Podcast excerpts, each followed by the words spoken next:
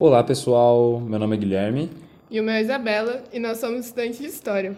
E esse daqui é o Falando Bosta Embasado. Ah, falando nisso em comuna, boa tarde aos comunas. Esse é o nosso primeiro episódio e a gente pretende abordar, né, nesse nosso tempo aqui nessa nossa conversa, é, alguns conceitos que a gente vai trabalhar durante a temporada, que são bem, como é que eu posso dizer, complexos talvez, que a gente tem que definir, caso contrário vai ficar cada vez mais difícil da gente abordar durante esses episódios. E nesse episódio em especial, a gente vai discutir o que é história para alguns autores e quais são os conceitos que eles usam nas suas próprias teorias. Isso daqui dá uma cadeia, negócio de ficar andando de bobeira na rua, saindo da balada sem documento, de bobeira, com a cara cheia de cachaça, namorado doidão no meio da rua. Vai preso, chega lá, os presos não vão aceitar vocês porque vocês não roubaram sabe? Vocês vão tomar banho de água fria a noite inteira, vão beber chá de óleo, ainda vai ficar preso. A princesa vai descer pro presídio, vai lavar a calcinha das manicomas. Tudo por causa da vadiagem! Bom, e para começar esse debate, a gente vai falar sobre Marx e como Marx entendia a história, né? Sempre um ótimo assunto. e principalmente o quanto esse entendimento da história dele é repleta de transformações. Sim, é, eu acho que o que a gente pretende fazer é meio que trazer uma ideia um pouco diferente do que a gente costuma ver no mundo acadêmico.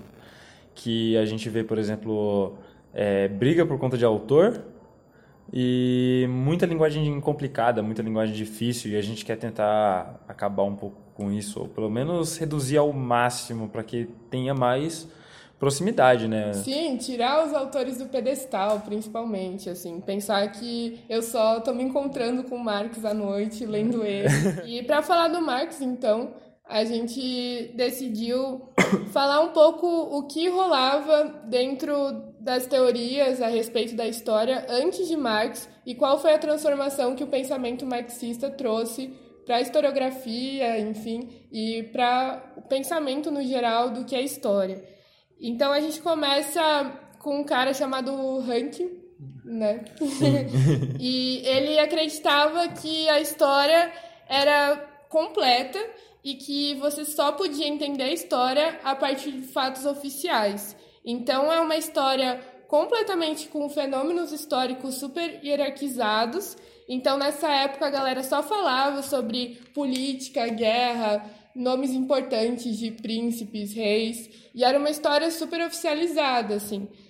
Então, essa história, essa narrativa de como a história era vista, era só de forma hierárquica, não tinha realmente uma transformação ou outros corpos atuando dentro da história, era é, sempre o oficial. É legal a gente conseguir relacionar isso, porque é, é muito do que a gente vê de historiadores atuais ainda, por exemplo, historiadores no, até em quesito no ensino mesmo, no, como professores, que é muito ainda trabalhado essa questão de documentos oficiais apenas, e é deixar de lado um pouco outros fatores que levam a história.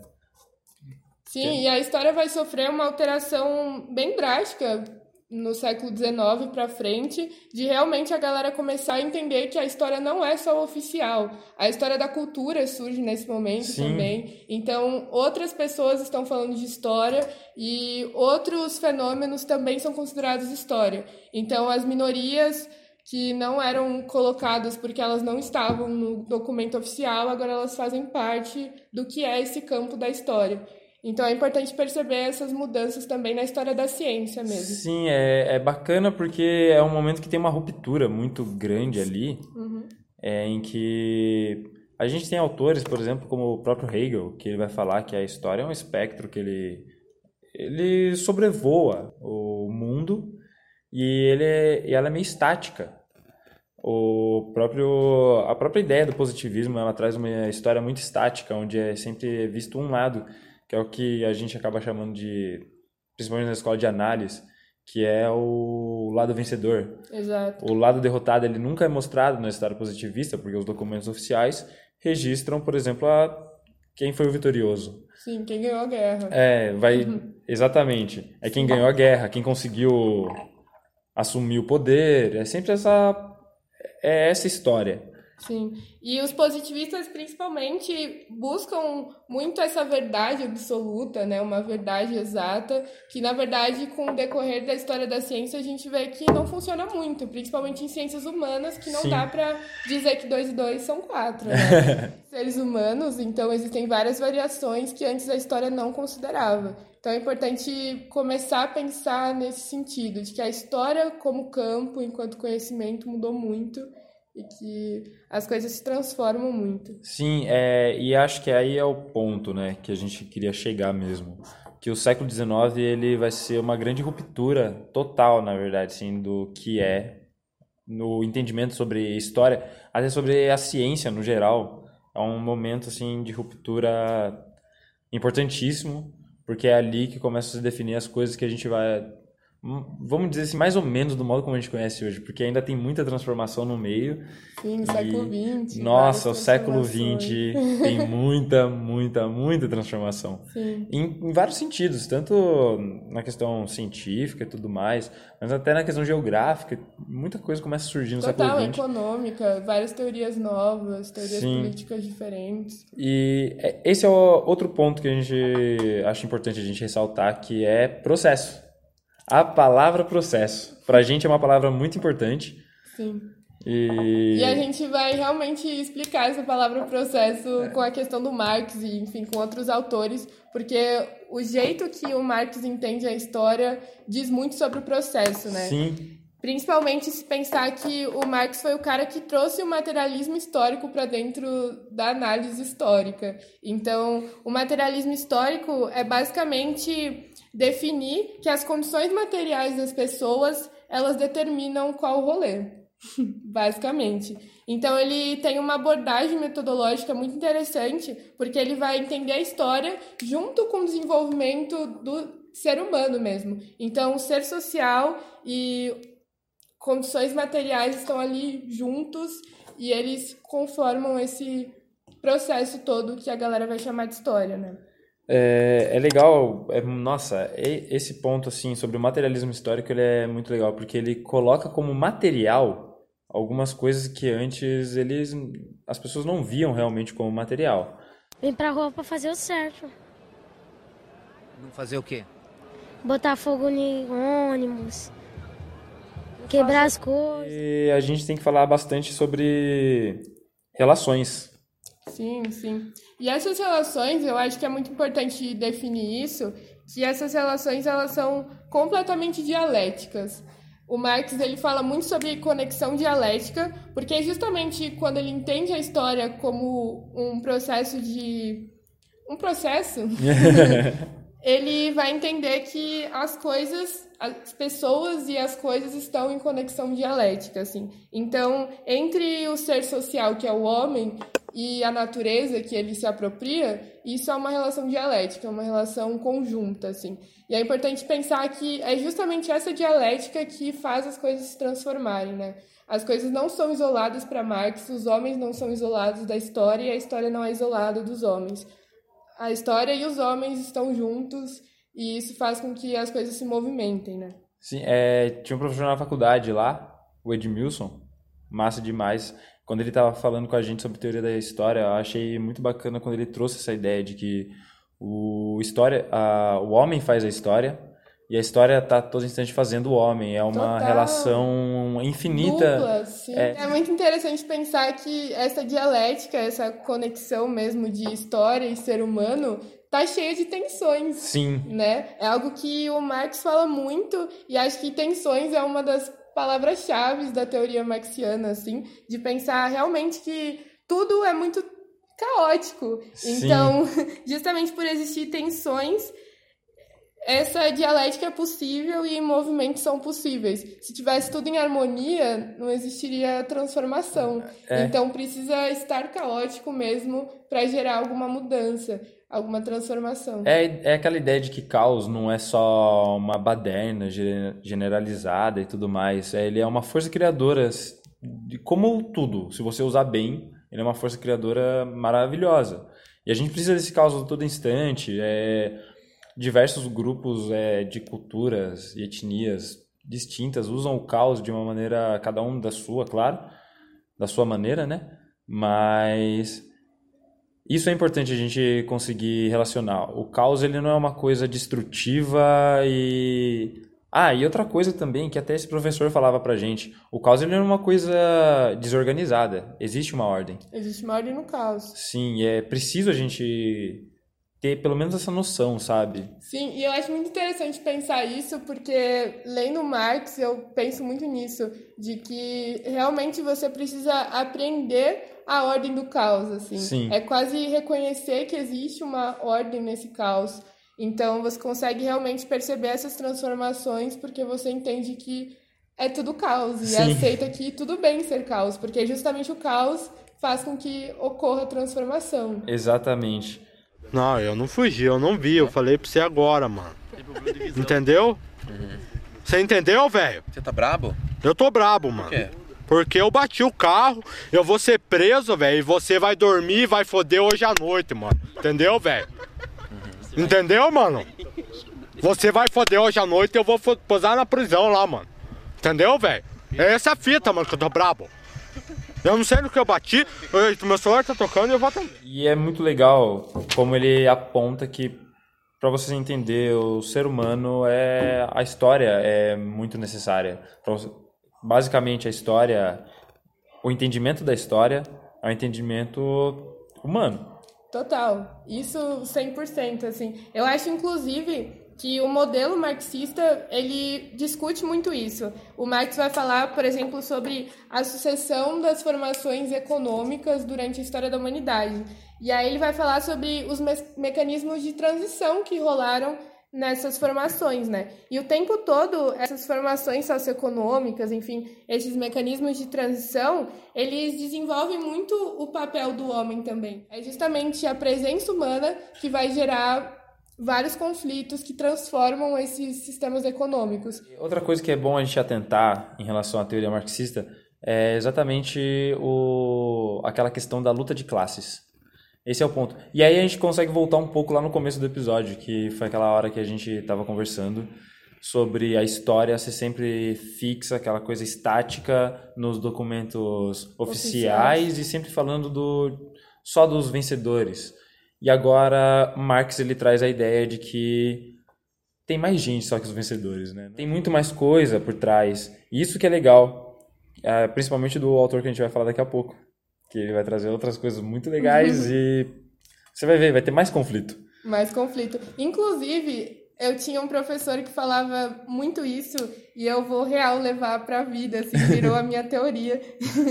Ele falava que pegando aquela frase clássica do Marx de que toda a história até hoje tem sido a história da luta de classes, ele falava que sim, até hoje é a história da luta de classes, mas somada com mais conflitos ainda. Sim. Então, o conflito da luta de classes é um e, porra, muito mais conflito, sabe? E, e é legal que um conflito acaba sendo conflitante com outro conflito e só aumenta a quantidade deles. Sim, o é, tempo todo. É tempo quase todo. que assim, é uma estrutura de conflitos, vamos É uma dizer assim. estrutura de conflitos, total. Bom, e esses conflitos que ocorrem entre as pessoas ou entre as classes, que é a terminologia do Marx, eles são pautados a partir de condições materiais. É sempre importante lembrar isso, que a teoria ela não é abstrata, não é um pensamento distante, não é um pensamento puro, como Kant vai falar, por exemplo, é completamente material. Então, todas essas tensões, todas essas transformações que acontecem, essa estrutura do conflito mesmo, ela é totalmente material. E eu acho que isso, essa questão da condição material, ela é muito importante até pra gente conversar sobre cultura. Quando a gente vai falar, por exemplo, tem vários autores, é, antropólogos, Adorno, entre eles, em que eles vão falar que, por exemplo, a condição material também ela é uma, vamos dizer, de, vamos chamar de relação cultural. Sim. Por exemplo, vamos imaginar um país como o Brasil. Ele é um país muito grande, com condições materiais totalmente diferentes. O trabalho de Marx vai ser muito importante até para análise da cultura. E isso é magnífico, né? A gente poder ter com um trabalho como esse, é, pautar métodos científicos até, tipo, para outras áreas que não seja só a história. Sim, e é muito interessante, muito massa mesmo, quando o Marx fala que os homens eles fazem as suas próprias histórias ou a sua própria história com condições já encontradas naquela realidade, assim. Sim. Então, tudo que acontece, toda a formulação da história é pautada pela condição material do indivíduo, do homem.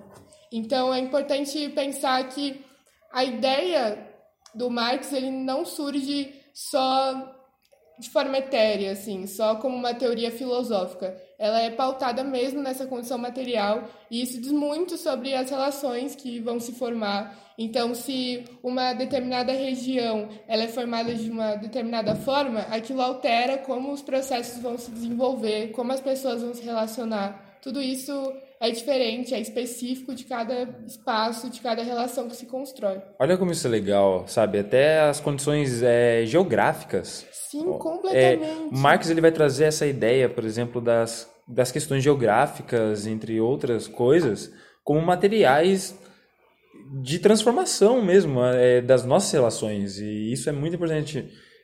É o exemplo que eu dei sobre o Brasil. Cara, cada região com uma formação geográfica, geológica e tudo assim diferente, Sim, vai gerar uma formação histórica diferente, vai gerar uma todo- geografia diferente. Isso é Sim. muito interessante. Eu acho muito massa pensar que as condições materiais do Brasil, por exemplo, elas formaram uma região, geograficamente falando, completamente diferente. Sim. O Brasil é completamente diferente dos Estados Unidos, da França, em questão de território, em questão de vegetação. Interno. Internamente. Já é uma, uma doideira, né? demais, Porque assim, assim. o sul ele tem uma formação geográfica já diferente, por exemplo, do sudeste, do, nordeste, norte sim. e centro-oeste, claro, pra galera do centro-oeste não esque... falar que nós não esqueceu.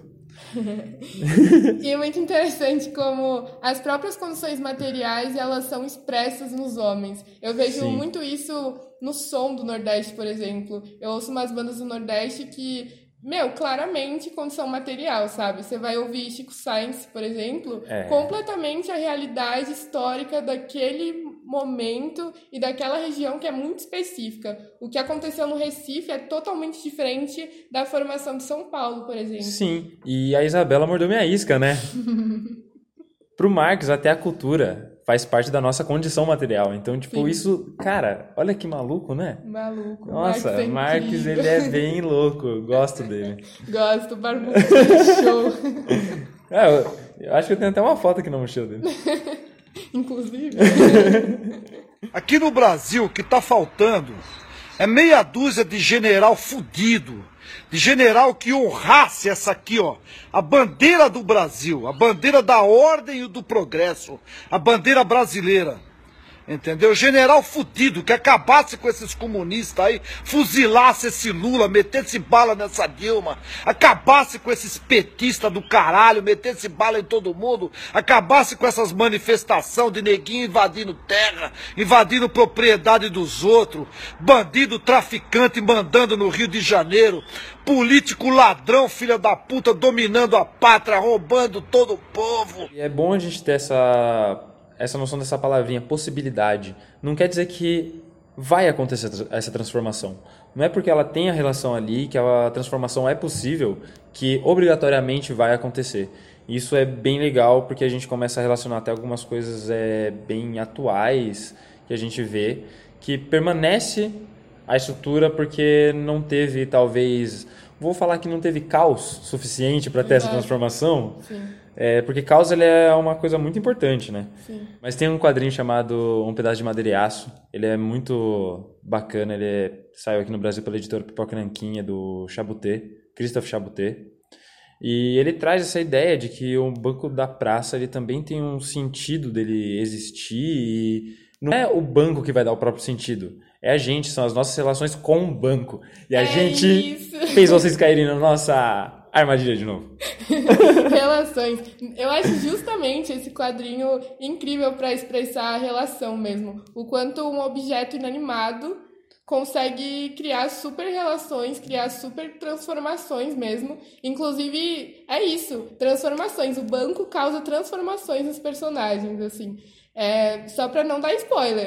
É. Mas tem alguns personagens em especial que são completamente alterados só por passar pelo banco. Então, só de sentar no banco e observar a praça, por exemplo, você já altera o sentido do seu dia. Então, quanto essa relação ela transforma mesmo essas condições que são materiais também, né? Sim, e o fato, por exemplo, de você sentar e observar o movimento da praça, você tirar um instrumento e começar a tocar alguma coisa, você já estabelece relações é, muito acho que eu vou chamar de relações indiretas. Justamente essa relação que você chamou de. É, relação indireta. Indireta, eu chamaria de apropriações. Apropriações. Isso é muito legal, é uma brisa muito forte para mim, assim. Eu acho real que o homem, ele tem essa relação dialética com a natureza e com os espaços e com o banco na praça, por exemplo, porque ele realmente se apropria daquilo. Os homens começaram a criar instrumentos ao longo da história, por exemplo, para a sobrevivência. Então, era a satisfação daquela necessidade primeira, daquela necessidade biológica, para realmente construir novos instrumentos, assim. E o massa que durante a história da humanidade o que foi acontecendo é que os homens foram se apropriando disso. Sim. Então, eles não comiam mais só para sobrevivência biológica. Eles pensavam sobre o que eles comiam. E aí que Marx vai falar sobre as circunstâncias, por exemplo. O que você está pensando sobre o alimento que você come depende da sua circunstância material. Por exemplo, se você não tem grana, você provavelmente não vai pensar em comer um caviar. Você vai é. comer é. outra fita. Sim. Entende? Então, esse pensar, essa apropriação dupla, que é o comer e o pensar sobre o que estou comendo, depende totalmente das condições materiais que você está inserido, do pensamento que você está inserido. Sim. E isso vai ser bem forte em Marx também. Ele vai falar que todo pensamento humano, ele surge realmente da condição. O que a gente pensa é o que a nossa condição material nos dá para pensar. Sim, é, eu acho, acho legal até a gente conseguir é, linkar isso, por exemplo, dessa questão do alimento e tudo mais, com a questão, por exemplo, do vegetarianismo, do veganismo. Porque, sim, assim, é super político. Sim, é, é super político e é bem complicado quando a gente chega nesse assunto, assim, às vezes, né? Porque a gente tem aquela ideia, é, é passado pra gente, a gente pensa sobre isso, que daí a gente está pensando sobre o que nós comemos, entre aspas aqui, muitas vezes, por exemplo, como uma coisa cara, uhum e é algo que exige tempo. Aí a gente entra também naquelas relações de trabalho, de tempo de horário, é de tempo de trabalho da do proletário. Sim. É a complicação que ele tem para conseguir cozinhar algo daquele tipo. Porra, experiência própria isso, é, juro. Vou então, contar. a mesma coisa, por favor. Vou contar, foda-se. Meu, eu fui vegetariana por cinco anos. E aí eu comecei. Show! É nós. e aí eu comecei a trampar todos os dias. E, meu, não aguentava mais comer omelete, tá ligado? É. E aí não dava tempo de cozinhar. Eu trampo o dia todo e tenho aula à noite, então eu vou cozinhar que horas, né? É, sem contar que a madrugada é pra estudar, né? Exato, Porque... porra, velho, pra editar podcast. então não dava, assim. E aí meu, quando eu comi carne a primeira vez, tava lá cortando a linguiça, eu pensei em Marx.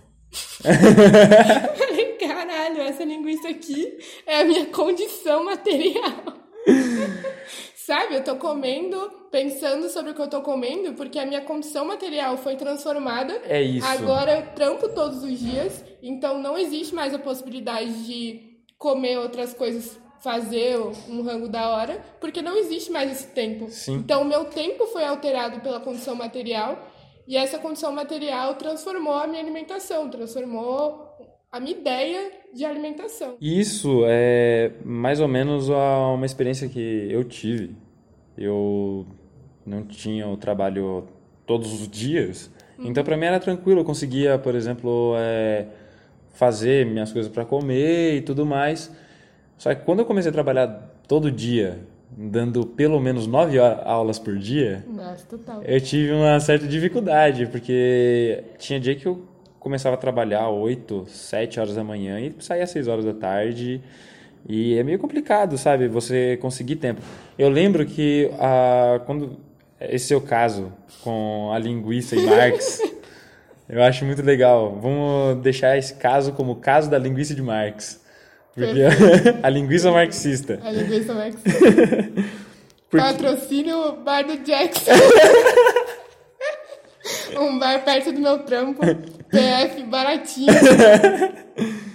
então, é, eu tive, só que a minha, a minha, assim, na hora que eu reparei o que estava acontecendo ali, foi não só Marx, mas veio muita coisa na minha cabeça, sabe? Que eu comecei a falar, caramba, por exemplo, eu lembro que na época, eu não lembro quando eu cheguei a ler um livro que é o Literatura e Revolução do Trotsky.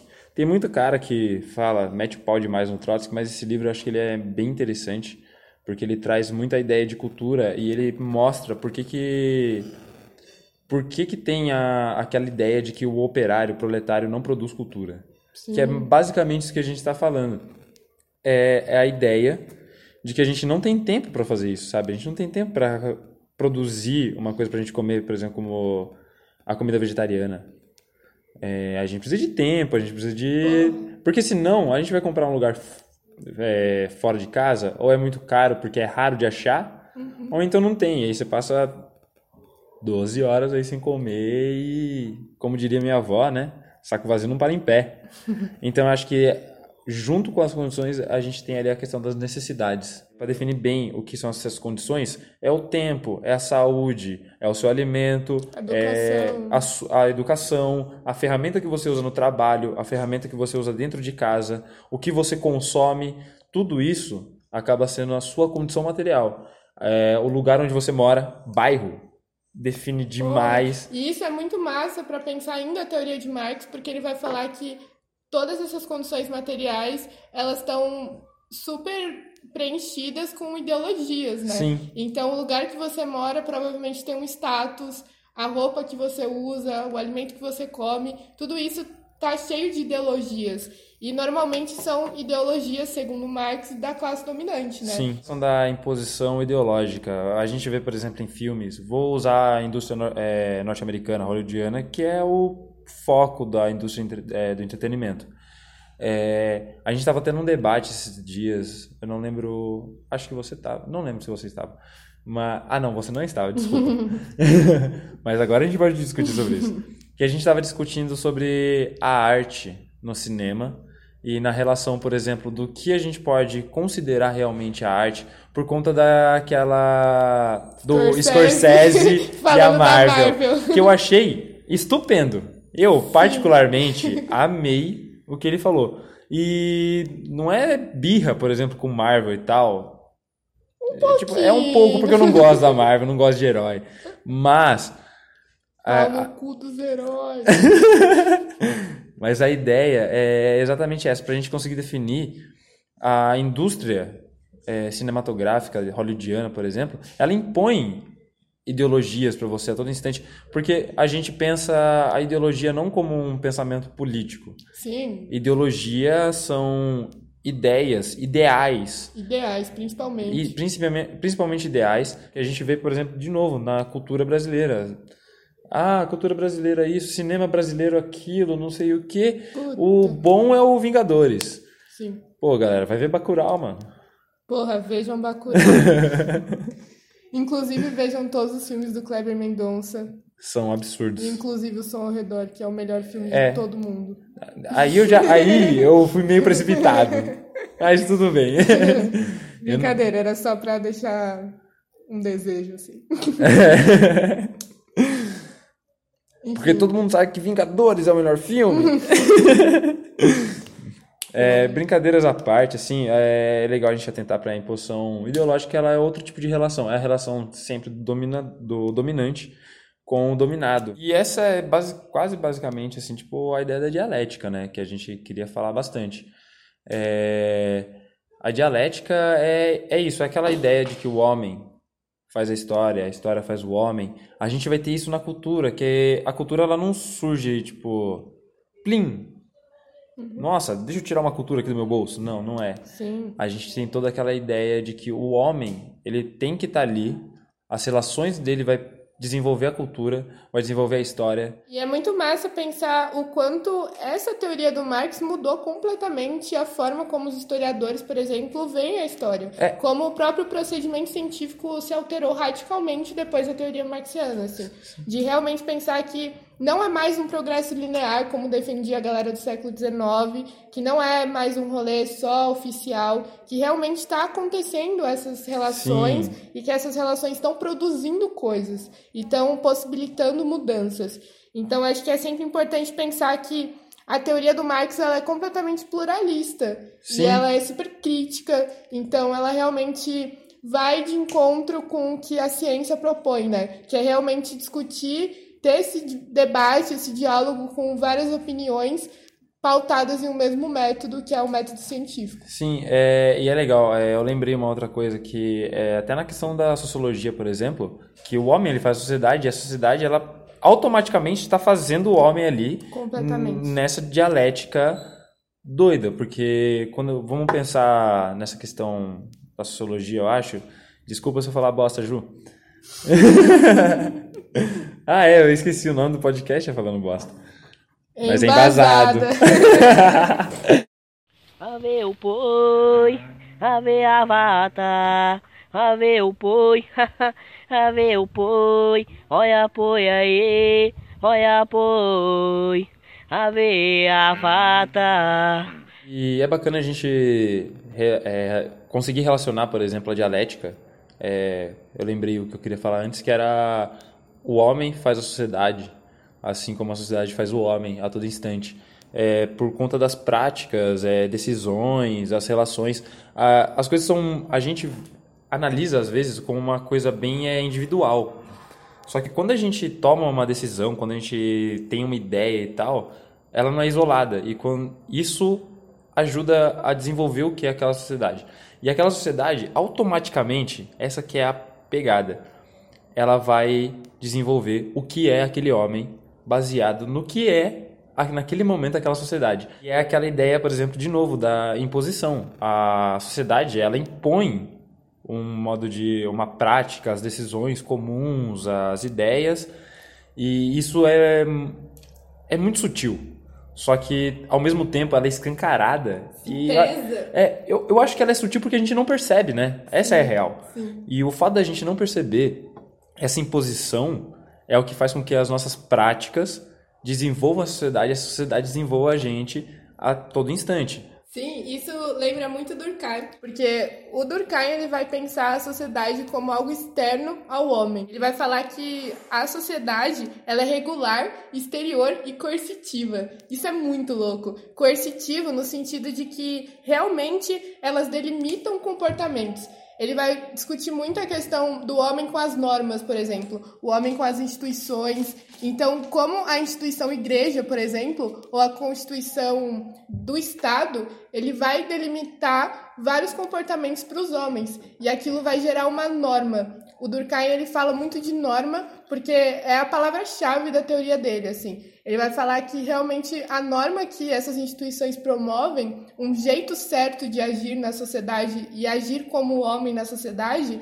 é realmente algo que vem de cima, que vem dessa sociedade que está distante. Diferente de Marx, que pensa que a história ela é o homem com o homem, o homem em contato com a natureza, essas relações, o Durkheim vai pensar que são coisas isoladas. A sociedade é uma coisa e o homem é outra. E essa sociedade ela vai impor conceitos e normas de como agir. E ela vai realmente criar o indivíduo, né? O Durkheim vai falar que a sociedade, ela cria o indivíduo nesse sentido de estabelecer como o indivíduo se comporta. E o indivíduo, ele é, por essência, um ser social. E é muito interessante pensar uma instituição muito forte no Brasil, como a igreja, que desde sempre delimitou como os homens deveriam agir. E não só no Brasil, né? Não só no a Brasil. gente pega, por exemplo, a questão religiosa em vários outros. Vamos pegar, por exemplo, até a questão hindu. Sim, Cara, verdade. é totalmente assim a sociedade baseada naquelas relações religiosas. Sim, mas pensar o Brasil no caso, por exemplo, colonização. Sim. Meu, isso é muito pesado, assim. Cara, de pensar que a igreja era praticamente o Estado na colonização. Então chegam uns padres aí e fala como os indígenas têm que se comportar, sabe? Uma galera falando como o indígena tem que ser para virar homem. Tá ligado? E aí, esse virar homem é realmente várias normas que vêm de fora, assim, que atravessa a cultura indígena, que vem da Europa, que é Sim. literalmente um trânsito, sabe? Sai da Europa o conceito e vem pro Brasil e impõe, e deixa marcado, e Sim. marca os corpos. E aí é por isso que o Durkheim fala muito de conduta, né? De moral, por exemplo, quando ele vai analisar o suicídio, que é uma das obras mais famosas do Durkheim. Ele fala realmente que o suicídio não é uma questão patológica, não é uma questão de saúde, é uma questão social. É, ele vai analisar, ele vai inclusive trazer estatísticas, isso muda completamente a história da ciência, inclusive, assim. É importante pensar que, assim como Marx alterou completamente a historiografia e como as pessoas vão pensar a história e a ciência, o Durkheim também altera muito a sociologia, né? Então, além dele fundar a sociologia, basicamente, ele cria essa questão de que a sociologia, enquanto ciência, ela vai trazer estatísticas. E aí, essas estatísticas que ele analisa no Suicídio, o livro dele, é realmente para falar que as pessoas elas estão cobertas de normas, então essas regularidades das normas vão gerar o suicídio. O suicídio é algo social, é algo construído socialmente. Sim, e eu acho muito legal isso, que a gente volta um pouco no começo do episódio, né? Que a gente falou lá daquelas loucuras de ficar é, misturando autores para Uhum. evitar aquelas brigas acadêmicas bem idiotas, sabe? Tipo, ah, não, Marx, não, Durkheim. É, a gente consegue ver relações Uhum. na obra do na obra do suicídio do Durkheim. É muito bacana isso. E quando ele fala que é algo social é aí que está o ponto. Essa ideia do suicídio dessa criação social e tal é, eu acho que a partir do momento que é algo social ela parte de relações. Então Exato, a todo instante a gente vê isso. O como a Isa falou mesmo o suicídio, como Durkheim fala, né, na verdade. Não fui eu, não fui eu. Durkheim não processa nós. Desculpa aí pelo plágio, Durkheim. Quando a gente fala, por exemplo, dessa relação do suicídio, é bom a gente ter a noção de que existem as relações que elas vão desenca- desencadear esse, essa ideia. Eu acho que quando a gente vai definir as relações e as interações, por exemplo, que são dois conceitos diferentes e que o Durkheim ele vai atentar muito a isso, é, a gente pode começar a fazer algumas, eu vou chamar de adaptações em alguns conceitos, por exemplo, quando o Marx ele fala da própria relação, ele parte do pressuposto da própria interação, Sim. que não é a relação só, tem a interação que vai além, é Sim, o fato de é, é o fato de você entrar em, co- em contato com aquela vamos a condição material, Sim, com a realidade, né? é. E isso é bem importante. Sim, é muito doido pensar que enquanto para Marx a história é a relação, para Durkheim não, porque ele vai realmente pensar que nem toda relação envolve interação. E aí um dos exemplos que eu gosto de falar é essa questão do busão, assim. Quando a gente pega um busão e a gente senta do lado de alguém, a gente está se relacionando, mas não necessariamente interagindo com aquela pessoa. Sim. A gente está só do lado dela e a gente vai provavelmente parar em um ponto diferente ou descer no mesmo ponto, mas não necessariamente a gente vai conhecer aquela pessoa. A gente não vai saber o que, que ela tá pensando ou para onde ela vai. É só uma relação passageira. Sim. Então, realmente, essa ideia de pensar que enquanto para o Marx a história é repleta de relações e a história só se constitui por causa das relações, para outros autores como Durkheim, não. For this new record, we've decided to take a whole new approach to our sound. We've decided to try and explore and maybe even create a whole new genre. We feel a lot of the bands out there kind of stick to the same formula, and we're trying to break that mold. For this record, we've also reached out to some guest musicians to add a little flavour to the record. We've got Derek Corpse Penis Harold doing some guest growls. So just just do a scream. I'm right, I've never did that before. Let's É legal a gente se atentar a essa questão do Durkheim sobre o que antecede o evento, o fato, o que seja, e o que é, o que acontece depois. É, eu gosto de pensar que eles são bem mais importantes mesmo do que o próprio fato, porque é n- no que precede o evento que a gente vai ter os seus motivos. As razões são extremamente importantes, caso contrário você não vai entender, tipo, por que, que a Alemanha resolveu invadir a Polônia? Exatamente, exatamente. Ou qualquer outra coisa, assim, a gente não consegue ter essa dimensão.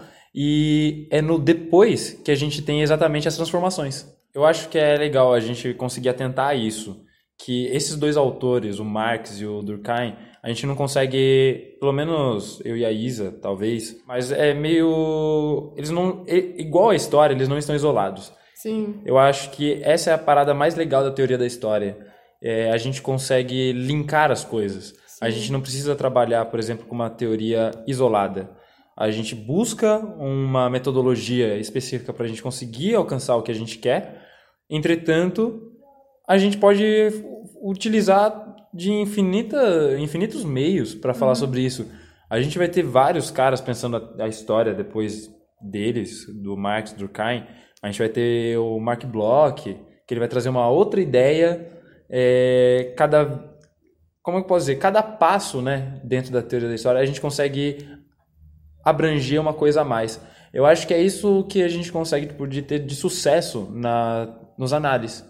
Total, verdade. Porque eu acho que ali é onde juntou muita teoria, muita juntou teoria, muita gente. Muita interpretação, realmente. Sim, assim. muitas pessoas começaram a se reunir, é, muita interpretação começou a aparecer, muita, muita ideia começou a percorrer ali. Muita pluralidade de documentação, Sim. isso é muito importante. Só para deixar claro, assim, o grande trampo do historiador é a análise de documento, né? E quando a escola dos análises vem, eles realmente transformam essa ideia do que é o documento. Sim. Porque até então o documento era só o documento oficial. Então era a constituição de um estado, era o que o rei tinha escrito. E aí, com a escola dos análises, isso muda completamente. É legal a gente ver, por exemplo, a escola de análise trabalhando isso, porque a gente vai ter ela reunindo as ideias marxistas, é, do Durkheim, de vários e vários e vários, muita gente que vai pensar a história e vai colocar tudo num mesmo, num, vamos chamar de um mesmo pódio e falar, usem. Sim, sem hierarquia. Sim, não, você não precisa focar em um só, por exemplo, essa história das relações e tal, tudo graças a história marxista, né? Sim, Essa questão sim. do materialismo histórico. Ou então é, pensar a, o passado recente. Porra, que, sim, a aí, microhistória, é, caralho. Por exemplo, o Mark Blog ele vai trazer é, sobre a história recente, é uma coisa super inovadora, porque antes eles pensavam, ah, a história é o que aconteceu lá no passado. Isso vai trazer aquela ideia de que cada passo, cada ação que você faz, assim como você faz a sociedade, você também está fazendo a história.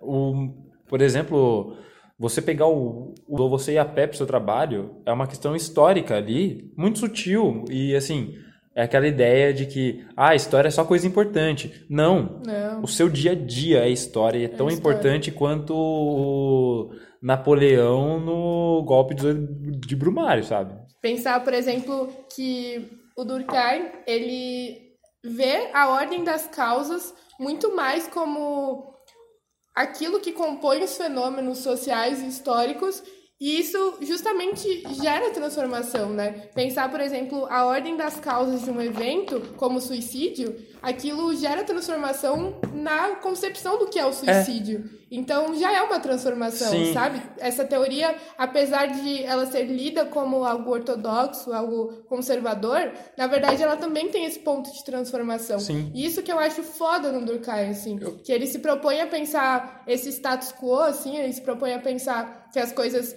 elas são muito mais fixas do que para Marx, por exemplo, mas de certa forma isso também tem transformação porque são relações humanas, né? É, é quando a gente volta naquela naquela coisa que a gente tinha falado antes, é de que essas relações elas podem Exato. desenvolver transformações. Isso não quer dizer que elas vão transformar mesmo. É, essa coisa da ordem das causas, por exemplo, é basicamente a ideia que a gente estava querendo trazer de processo.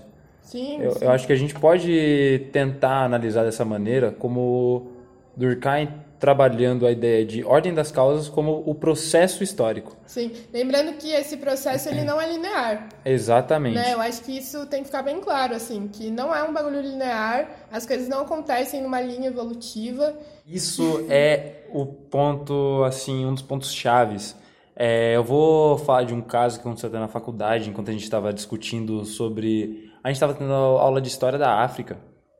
E enquanto a gente estava trocando ideia e tudo mais, Aí um cara lá, Eu, eu nem queria pensar sobre ele. Ele lutou um ponto meio assim, meio foi válido, mas ainda assim aquela ideia, ele puxou a ideia de evolução. Ele jogou lá que ah, os europeus eles eram muito mais desenvolvidos, evoluídos.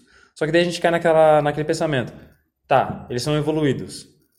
O que é evolução? Exato. O que é esse desenvolvimento? Sim. Porque aqui na América os caras estão fazendo cidade de ouro. Porra, mano. é aquela fita, né? Ah, porra, os nórdicos, É, nossa, vi- super É é desenvolvidos. Super vikings e Super não sei o quê. É, essas coisas que a gente tem que se atentar, principalmente nesses conceitos como evolução, desenvolvimento, porque as condições são totalmente diferentes. Isso. São dois povos absurdamente assim diferentes. Sim. Quando a gente vai, então a gente não consegue colocar num patamar de comparação duas sociedades totalmente distintas. Eu quero uma trégua, Champion. Paz entre Israel e Palestina. Vai lá. Eu quero uma tré- trégua na Palestina, Israel. E é isso aí, vai lançar música nova pra Israel e Palestina. Tem essa aqui, ó. Pá, pá, pá, Palestina. Ah, ah, Palestina. Israel bonito, tem que te ter trégua. Israel bonito, tem que te ter trégua. Então, galera, é, esse daqui foi o nosso primeiro episódio. A gente tá muito feliz mesmo de fazer isso. Foi lindo. É, até acho legal a gente falar que, nossa, é trabalhoso, mas é muito legal. sim. A gente quer ver cada vez mais podcasts e é muito bacana. Além disso, tipo, tem toda aquela história desgraçada que eu queria muito um podcast, eu percebi que sozinho era muito trabalhoso. Em dupla também é, mas é bem mais tranquilo e é muito bom estar fazendo o podcast com a Isa. Porra, pessoa incrível. Ah. Conhecimentos assim, tipo, Mentira, nossa, exorbitante. Mentira. Ou, Não, mas sério, quase muito- cometi um crime de ódio. Muito obrigada, foi foda. E eu espero que vocês comentem, né? A gente realmente espera Sim, feedback. esse contato, porque como é o primeiro episódio, a gente realmente precisa saber como se adequar a isso, né? De, sei lá, como falar de forma acessível. Falem se a nossa fala foi acessível. Sim, é. Enfim. Outra coisa bacana que a gente estava conversando para estipular bem é que a gente pretende, caso a gente encontre outras coisas, que a gente se confundiu ou falou alguma coisa nesse episódio, durante os outros episódios talvez a gente coloque uns 5, 10 minutinhos de errata da gente falando, ou então a gente libera um texto de errata para auxiliar vocês e também para ser o mais correto possível, para a gente não ficar só falando groselha às vezes e ficar por isso, daí a gente fica desinformando cada vez mais, né? Sim, e a gente tá falando de história, que é uma ciência, né? Então, ciência naquelas, tem várias discussões sobre isso, mas enfim. É sim, tem método, é ciência. E justamente por ter esse procedimento, a gente espera que possamos falar cada vez mais de forma correta, né? É. Que é um bagulho de verdade científico e que leva procedimento. Então, a gente vai colocar, inclusive, na descrição desse episódio Um pouquinho, assim, um trecho sobre, por exemplo, a história de Marx, um trecho sobre Durkheim e tal. É, indicações de leituras e vídeos Sim. que falem sobre os dois, que falem sobre coisas que falamos nesse episódio. A gente vai indicar outros podcasts, vídeos, é, livros, a gente vai colocar também o nome dos filmes e gibis que a gente Citou. citou. Isso a gente vai, a gente pretende fazer todo episódio, a gente sempre vai tentar pegar e falar, indicar coisas relacionadas ao tema para que fique também mais acessível, porque às vezes o nosso modo de falar ainda foi meio complicado. Vai lá, comenta, a gente tenta melhorar e nos vídeos, nos filmes e tal, talvez vocês consigam é, entender melhor ainda o que a gente falou. Às vezes é até melhor para digerir o que a gente falou, né? É isso então. Muito obrigada. Espero que vocês tenham gostado. É nóis. É nóis. E aguardem os próximos que vai ter é, presenças marcantes aí. Marcantes. Eu sempre quis falar isso. Nos próximos episódios terão presenças marcantes. E são realmente marcantes, só gente foda. É. E uma delas eu tenho que falar aqui já, que é uma das pessoas mais maravilhosas da minha vida, que é o meu ex-professor Rafael, que o cara é gênio demais. Eu precisava Aguardem. falar isso. Aguardem e vai ser num tema bacana. É nóis, valeu. O importante da vida é aproveitar. pois não se sabe aonde vai chegar. Não busca a vida, aprendi que alguém sempre vai chavar. E todos teremos histórias.